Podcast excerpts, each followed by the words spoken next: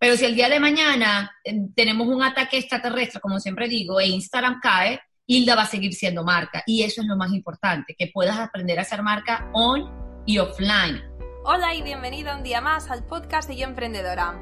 Hoy nos acompaña la estupenda Hilda Besón, una emprendedora venezolana que está revolucionando el mercado digital con su innovador concepto del marketing creativo con el que conseguir enamorar a nuestros clientes a través de conceptos desafiantes, atrevidos y sobre todo muy creativos.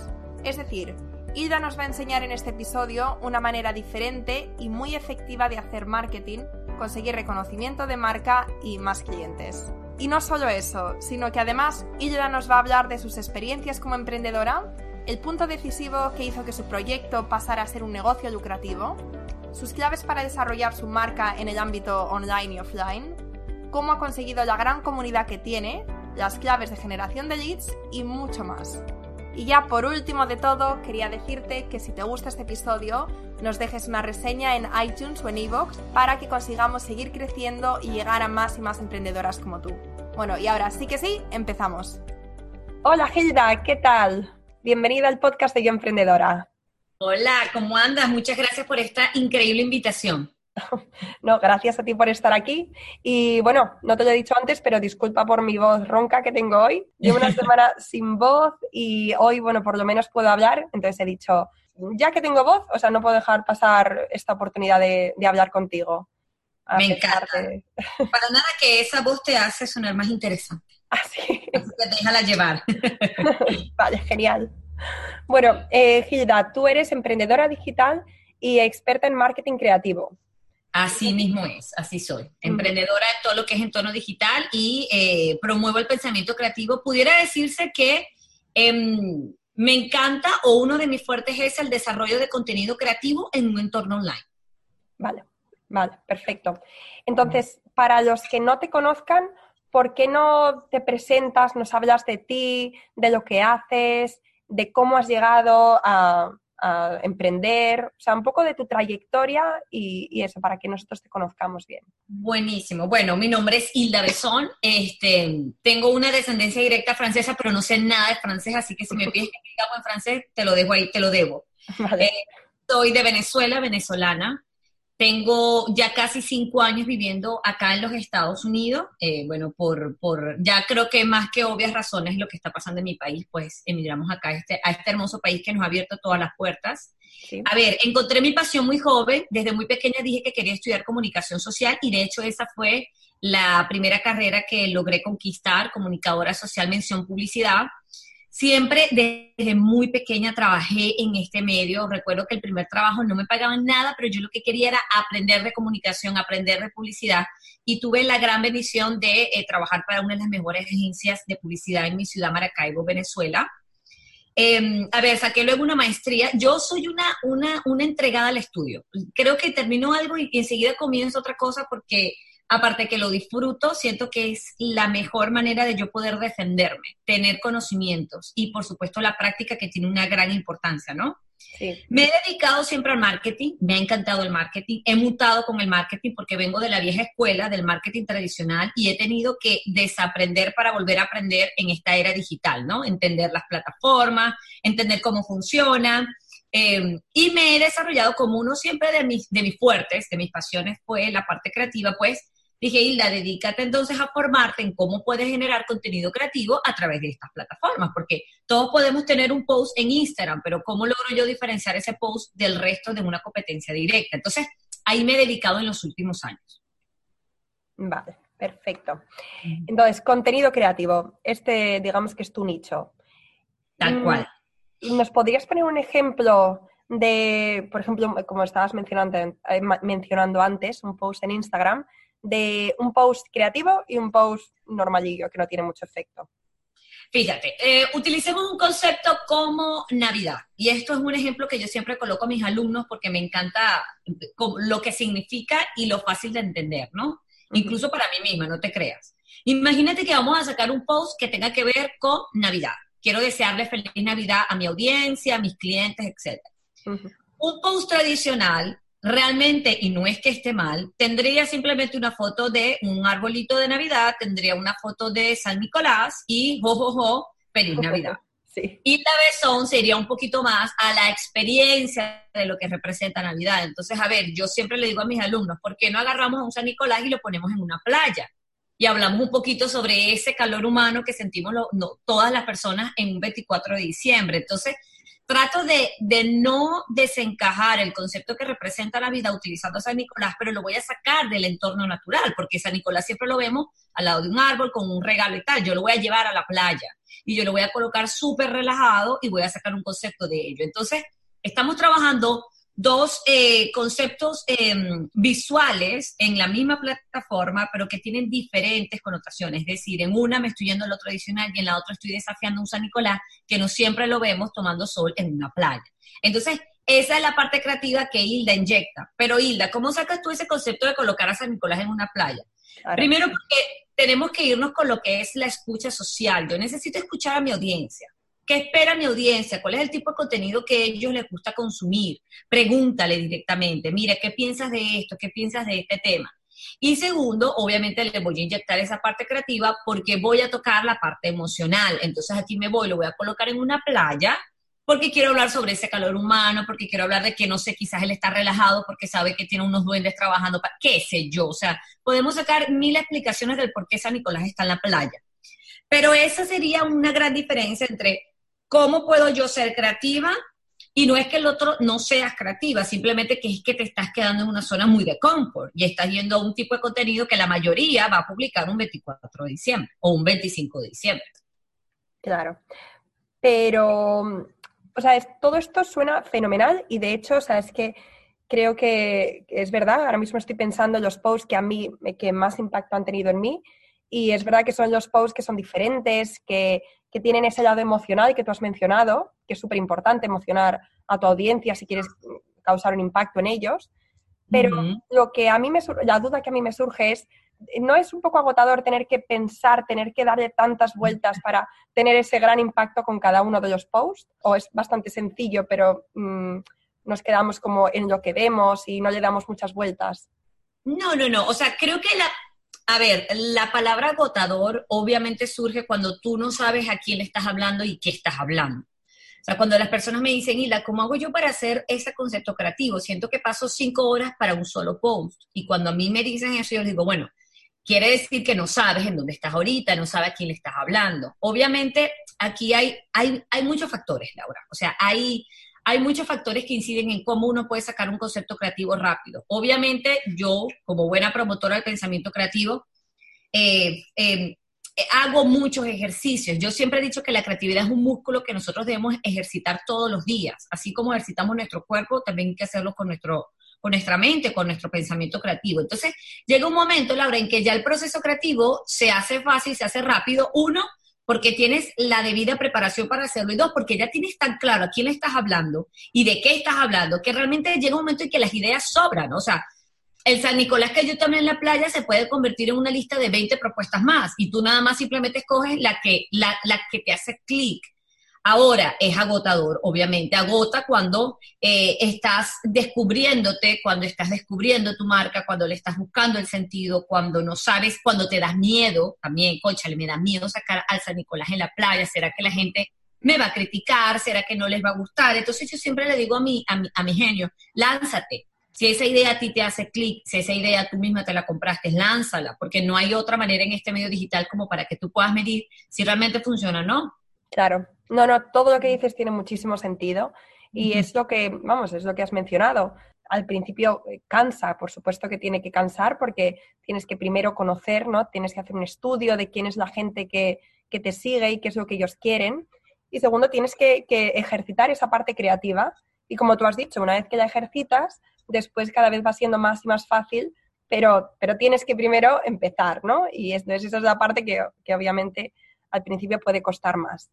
Pero, pero eso, haciendo, haciendo, haciendo, después cada vez vas. Y luego, como tú has dicho, de un post pueden salir después un montón de ideas, ¿no? Uh, por supuesto, claro que salen, claro que salen. Y Gilda, tú tienes una comunidad de 23.400 seguidores en Instagram, que para la mayoría de emprendedoras esto es, esto es un sueño realmente. O esto, vamos, a muchas emprendedoras, de hecho, eh, superar los mil seguidores en Instagram es, todo un reto.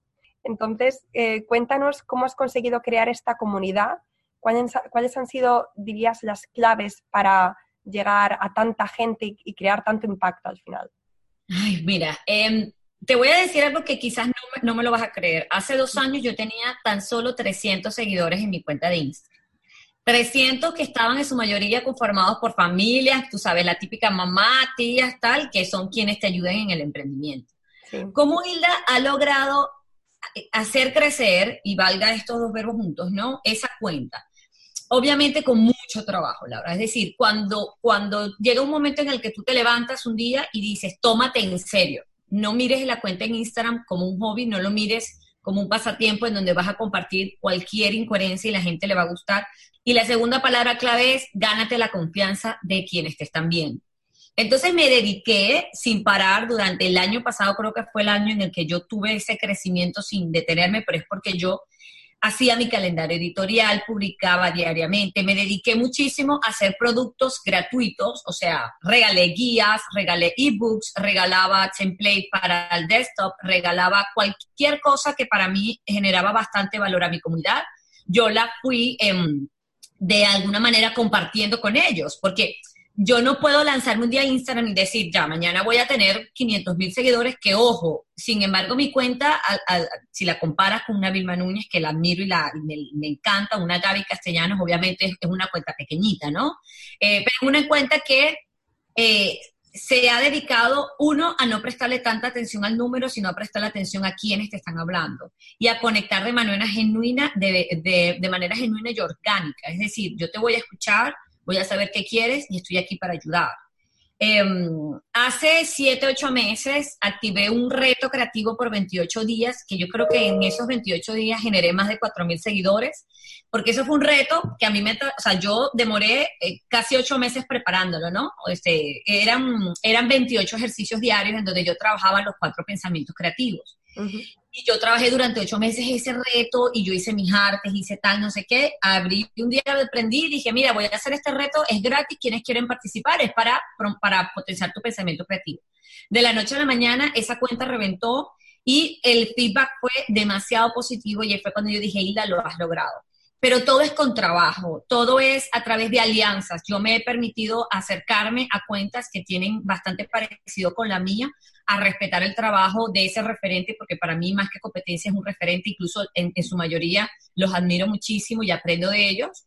Y me permití hacer alianzas con ellos. Mira, vamos a compartir este live, vamos a compartir esta guía, vamos a compartir. Y de esa manera yo me fui alimentando de otras comunidades y ellos fueron llegando a mí.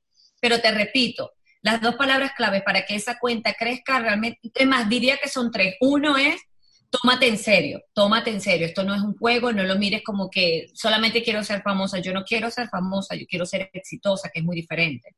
Dos, aprende a ganarte la confianza de quienes te están leyendo. Para ello es importante, su tiempo es un tesoro y tú lo tienes que atesorar. Entonces, tómate el tiempo a responder y tómate también el tiempo en regalarles valor. Y tercero, arriesgar arriesgar a todo dar, arriesgar a hacer contenidos de valor, arriesgar a simplemente lanzar esa idea que te da esa corazonada y que no sabes. Y arriesgar sin importar el número que está creciendo en la parte superior derecha de tu cuenta. Esos son regalitos de amor, esos son regalos de gente que te sigue y yo los valoro. Ojo, tampoco estoy diciendo que no, que no mido a mis seguidores, por supuesto que lo hago. En métrica tengo que hacerlo. Pero si el día de mañana eh, tenemos un ataque extraterrestre, como siempre digo, e Instagram cae, Hilda va a seguir siendo marca. Y eso es lo más importante, que puedas aprender a ser marca on y offline, porque ambos, ambos entornos son importantes para ti y sobre todo para tu emprendimiento. Claro, me parece súper interesante lo que estás comentando ahora, porque es verdad que muchas veces tendemos a, fijarnos en el número, a obsesionarnos en el número de likes, de seguidores, y, mm, pero realmente lo que tú has dicho es aporta valor, gánate la confianza de, de la gente que te sigue y, y arriesgate y estas, de esta manera verás cómo las cosas luego van surgiendo, obviamente luego con colaboraciones, como tú has dicho, siendo creativo, con retos, como hiciste tú también, pero, pero eso, sin fijarte tanto en los números, sino en aportar valor. Exactamente, así mismo es. Qué bueno. Y luego también has, mencionado que tú eh, eh, pones mucha, mucho énfasis en crear una marca, no solamente en el mundo online, sino también offline como tú has dicho, si mañana Instagram se cae, tú sigues teniendo tu comunidad, tú sigues, tú no dependes de Instagram. Esto es algo muy, muy importante y por eso te quería preguntar, em, ¿cómo has hecho esto? O sea, ¿cómo, cómo has conseguido que, tu marca personal sea online y offline? Bueno, acá sí juega un papel muy importante es el tema de la inversión. O sea, tampoco quiero que, que, que, que, todos asumamos de que, de que se hace de manera fácil. Yo por lo menos en el 2018 hice alrededor de seis eventos presenciales. Eventos presenciales en mi ciudad, acá en Houston, y también los hice en Miami. Eh, hice dos vía remota, uno en, para Bogotá, hice otro para Ecuador. Es decir, yo me dediqué a buscar eventos en el que yo podía participar o yo misma organizarlos. ¿Para qué? Primero, a mí me fascina el contacto humano. A mí me encanta el te agarro la mano, te doy un abrazo y te digo gracias por estar acá. Por eso es que hice tantos eventos el año pasado acá en Houston, ¿no? Y tuve una invitación para un evento, un Smart Summit en Ecuador, en el que la gente quería que yo viajara hasta allá. De hecho, ya yo estaba confirmada para ir hasta allá pero em, estaba actualizando una documentación acá en, los Estados Unidos y el papel que necesitaba llegó un mes después del evento, es decir, no llegó antes para yo poder salir. Qué pena. Y cuando yo dije, oh, no, eso fue horrible, o sea, yo llamé a por favor, que me, de, mira, el evento fue casi que en mayo y en junio llegaron todos mis papeles, o sea, too late, pero bueno. Y cuando yo hablé con la gente que estaba organizando el evento, muy a empezar de lo que yo sentía, yo les dije, mira, pero sabes que no me saques en programación, yo lo quiero hacer vía remota. Entonces, en vivo, yo estuve conectada simultáneamente con esa gente allá en Ecuador y yo les di esa ponencia, envié a mi hermana, yo tengo una hermana gemela que ella es experta en ventas, y mi hermana gemela viajó hasta Ecuador y ella, las dos dimos esa, esta ponencia juntas, o sea, yo remota y ella in situ. Y la experiencia fue, no, increíble. Mira, la experiencia fue que la gente decía, Dios mío, o sea, no sé qué van a hacer. De hecho, este año, Dios mediante, vamos a estar las dos juntas allá en Ecuador porque este, la gente quedó súper feliz y para mí fue, bueno, espectacular. Entonces, ¿cómo logro yo hacer marca en un entorno offline? Obviamente tienes que hacer encuentros que a ti te permitan tener ese acercamiento con la gente. No es necesario que hagas un evento de mil personas, de 500 personas. Mira, yo a, a veces hacía aquí encuentros de 15 personas en donde los invitaba a un café a hablar de marketing. Y esas personas compartían conmigo, nos tomábamos un café, pero entonces ya esas 15 personas se triplicaban porque ellas iban con un buen feedback de Hilda Besón a otro amigo. Mira, sabes que estuve en un café con Hilda y hablamos sobre esto y ese otro amigo. Entonces, cuando hacía así, tenía una comunidad que me escribían cuando vas a hacer un evento, cuando vas. Oye, o sea, esta, esta soy yo porque a mí me encanta este tipo de encuentros, ¿no? Eh, pero si tú quieres de alguna manera potenciar esa marca y decir, Hilda, quiero ser reconocida o reconocido en un entorno fuera de lo digital, tienes que salir a la calle tienes que agarrar a la gente, tienes que tener el contacto, tienes que asistir a otros eventos, eh, tienes que hacer networking, eso es hacer marca. Claro. Entonces, eventos offline, tanto hacerlos como organizarlos, como has comentado, y después el boca a oreja, ¿no? Porque luego la gente que te ve, luego se lo van a comentar también a, sus conocidos, que, quizás estén interesados también en el tema. Y entonces, pues eso. digamos que, la onda es expansiva, ¿no? Y después eh, tenía una pregunta también cuando tú mandas, por ejemplo, desde Instagram eh, a la gente a tu página web, ¿tienes alguna manera de, quedarte con, sus, con su email y luego hacer email marketing? Sí, por supuesto. De hecho, yo creo que esa es una de las estrategias más poderosas en un entorno online. Más que ganar seguidores, ocúpense en la generación de leads, porque el proceso de conversión es muchísimo más positivo cuando nosotros queremos comenzar a monetizar nuestra marca. Tú apenas accedes a la página web hildabeson.com, enseguida te va a salir como un pop-up, o sea, te va a salir un banner que te invita a que te suscribas a la página web, a que formes parte de mi red. Solamente te pido el correo en esta oportunidad, ¿ok? Porque depende mucho, tú pidas la información que necesites en el momento. Apenas entras a mi web, solamente te voy a pedir el correo porque es lo que necesito. Pero, por ejemplo, em, yo el día de mañana hice mucho esto, ¿no? Yo regalaba un ebook, hice un, un, libro digital que quedó buenísimo para Halloween, donde hablaba sobre los 10 eh, horrores del marketing digital. Y las personas, era gratuito el, el, el el producto, pero tú para poder descargarlos necesitabas afiliarte en, cierto proceso, ¿no? Entonces, siempre me he dedicado en tener información de las personas porque la generación de lead para mí es muchísimo más poderoso que simplemente tener seguidores. Acuérdate que alguien te puede seguir y puede gustarle tu contenido, lo puede consumir y lo máximo que puedo hacer por ti es regalarte un like. Pero cuando ya tú te estás tomando en serio, y aquí vengo con la primera reflexión cuando comenzamos este, este podcast, es Cuando tú te tomas en serio, tú tienes que llenarte de las herramientas necesarias para comenzar a monetizar, porque de eso también se trata, ¿no? Este es mi trabajo. Entonces, quito el correo, quito los datos, el país en donde están y más adelante yo pues puedo hacer un contacto y de hecho he generado bastantes clientes a través de ese mecanismo. Esto me parece también a mí algo crucial y de hecho cada vez se oye más y se ve más y es algo no tanto las, redes sociales, que es importante, sino también mandar a la gente de las redes sociales a, nuestro, a nuestra página para luego, de alguna manera, como tú has comentado, en tu página de inicio con el email o con freebies también para que se descarguen algo, pero tú quedarte con su email y después da igual lo que pase con esa red social, si pasa de moda, si llega a otra, tú ya ese email lo tienes para ti y es una manera mejor para, mucho más efectiva para luego convertir esas personas en, en, ventas, ¿no? Bueno, no convertir personas en ventas, pero tú entiendes lo que quiero decir. Tal cual, claro que sí, mi amor, perfecto. Lo entiendo perfecto. bueno, y mm, la última pregunta que te quería hacer antes de pasar a la ronda de preguntas cortas es, ¿cuál ha sido el principal reto que te has encontrado durante estos años y cómo lo has superado? Wow, el principal reto, qué buena esta pregunta. El principal reto que me he encontrado durante todos estos años y cómo lo he enfrentado. Fíjate, yo creo que uno de los mayores retos que yo me he encontrado en, eh, vamos, vamos a irnos desde un reto profesional en un entorno online. Ha sido la alta demanda que ha surgido de cuentas bastante parecidas a lo que yo hago, ¿no? ¿Por qué lo llamo reto? No, no lo llamo reto porque Hilda se ha frenado porque hay 5.000, 30.000 cuentas más que hacen lo mismo sino que a ti te, de alguna manera, te permite transformarte y darte cuenta, encontrarte contigo misma y decir, Hilda, tienes 5.000 cuentas que hacen lo que tú haces, ¿cómo te vas a diferenciar? Entonces, ese proceso en el que yo me descubro a mí misma para diferenciarme, obviamente es agotador, obviamente es eh, choca, es algo que uno dice, wow, mira, es esto lo que es, este es el medio. Em, creo que también el hecho de que existan tantas cuentas que se dedican a lo que tú haces también te permite a ti conseguir el valor de lo que, de lo que tú representas en el mundo, ¿no? Y muchas de esas cuentas te van a desprestigiar y muchas de esas cuentas van a criticar tu trabajo y todos son bienvenidos. Yo soy, gracias a Dios tengo ese don, bendito Dios, que em, yo soy muy easy going, soy muy fácil cuando de crítica se trata porque muy pocos logran romperme, ¿no? Sí lo logran, eso no es que Hilda es de piedra, no, Hilda no es de piedra, sí logran a veces romper a Hilda y su, y su conexión con el mundo, pero, pero hay muchas cuentas que se dedican a esa destrucción y creo que ese es uno de mis mayores retos, Bella, encontrarme todos los días, entender por qué estoy acá, eh, tener la paciencia del emprendedor, porque el emprendedor queremos todo para ya, y yo quiero ya la conexión, el dinero, los seguidores y, el éxito, y realmente no es así. La paciencia es muy clave.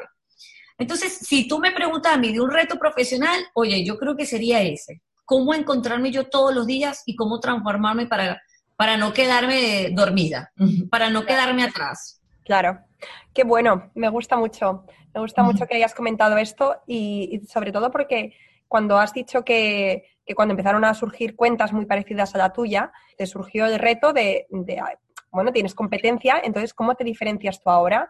Y esa búsqueda de tu, de tu potencial diferenciador, eso que probablemente hace que ahora tú tengas esa marca personal tan, tan fuerte, ¿no? Y que la gente, pues probablemente cuando piensa en marketing creativo, pues mucha gente piensa directamente en ti.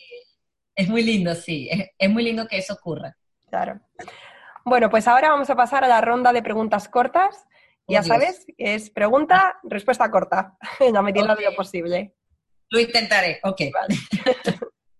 bueno, eh, número uno. ¿Tienes algún truco, hábito o rutina que te ayude a mantener un buen equilibrio entre tu vida profesional y personal? Eh, darle, darle más tiempo a mi familia. Ese es mi truco. Dedicarle tiempo a mi familia. Ese es el equilibrio háblanos de algún hábito que te ayude a ser productiva y dar lo mejor de ti a diario. Extrema organización. Desde que me levanto estoy organizando. ¿Has tenido que hacer alguna cosa que te sacara por completo de tu zona de confort? Sí, mi primera presentación en inglés la hice el año pasado. si pudieras volver a los comienzos de tu, de tu negocio, ¿qué te dirías? Hilda, no aceptes esta alianza. Ese socio no vale la pena. ¿Cuál es el mejor consejo que te han dado? La vida es un acto de fe, me lo dio mi mamá. ¿Cuál dirías que es el secreto de tu éxito? Creer extremadamente indudablemente en mí. ¿Qué consejo le dirías a otras chicas que quieren ser emprendedoras? Crean en las alianzas. La competencia solo existe en ti. Crean alianzas, chicas. Muy bien. Y por último, ¿qué libro recomiendas que te haya marcado durante estos años como emprendedora? Aunque no lo creas, El Principito. Ese es mi libro favorito y es el libro que ha potenciado mi creatividad. Pues me lo creo y además no eres la única que lo ha recomendado en estas entrevistas. ¿Ves? Bueno, viste, es que es un libro súper poderoso. De hecho, te comento rápido, Laura, yo comencé un club de lectura creativa. Esa fue una idea que surgió en un live que hice el viernes pasado, el viernes jueves, no, no lo recuerdo.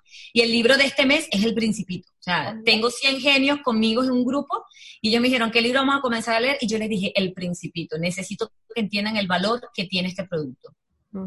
¿Y cuál dirías así brevemente que es el valor del principito para ti? El valor del principito es entender y aceptar a la diversidad. Es, es, es entender que en el mundo, por muy pequeño que se vea, todos tenemos un espacio en él. Todos podemos creer, todos podemos transformar y todos tenemos un valor. Creo que para mí esa es una de las enseñanzas más poderosas que me ha dejado a mí el principito. Mira, me lo voy a apuntar porque ahora me están entrando como ganas de releerme el principito hazlo, por favor. Mira, yo lo he leído ya como cinco veces y cada vez que estoy batallando conmigo misma, lo vuelvo a leer y vuelvo a conseguir esa paz. Me encanta ese libro. Libro de cabecera, total. Total. bueno, y para terminar, cuéntanos dónde te puede encontrar la audiencia.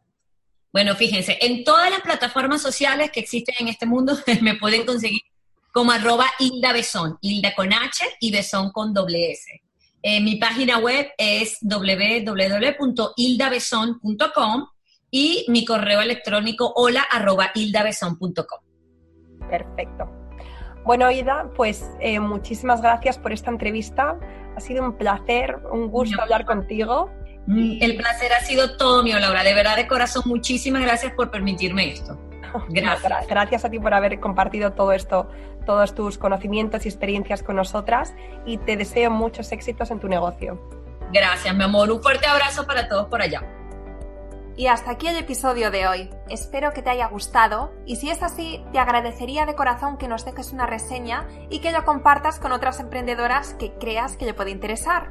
Si tienes un negocio y quieres seguir aprendiendo e inspirándote con increíbles referentes, entra ahora en yoemprendedora.es y suscríbete de forma completamente gratuita. Hasta la próxima.